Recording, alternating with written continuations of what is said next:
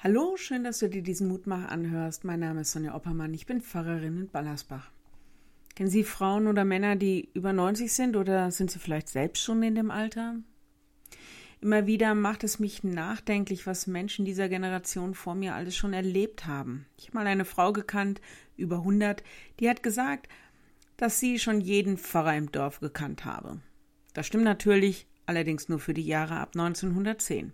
Aber allein, wenn ich denke, zwei Weltkriege, Inflation und viele, viele große Erfindungen, die Art zu reisen und zu kommunizieren, was hatte sie nicht schon alles gesehen?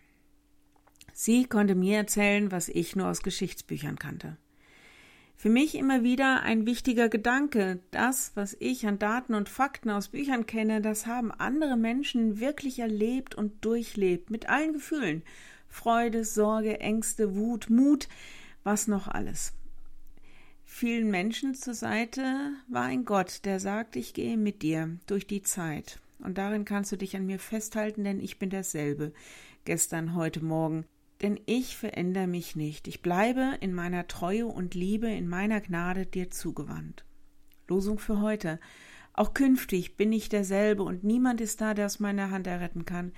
Ich wirke, wer will's wenden? Jesaja 43, 13 für mich ein großer Zuspruch. Gott hat in diesem Kapitel schon gesagt, dass er sich als Helfer und Heiland erwiesen hat, sogar in allem Weltgeschehen.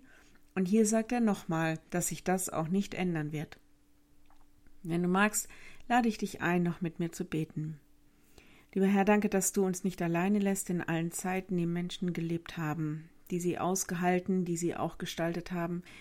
Du bist der Gott, der mit durch die Zeit geht. Danke, dass du treu bist und dass du lebst und dass du liebst.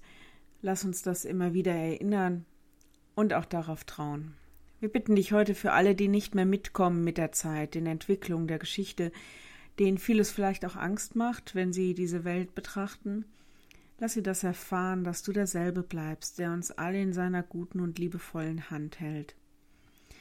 Wir bitten dich für alle, die müde geworden sind an ihrem Leben, weil sie sich alt oder vielleicht schwach fühlen. Wir bitten dich, dass du ihnen nahe bist mit deinem Trost und dass sie an deiner guten Hand sicher in das Morgen gehen.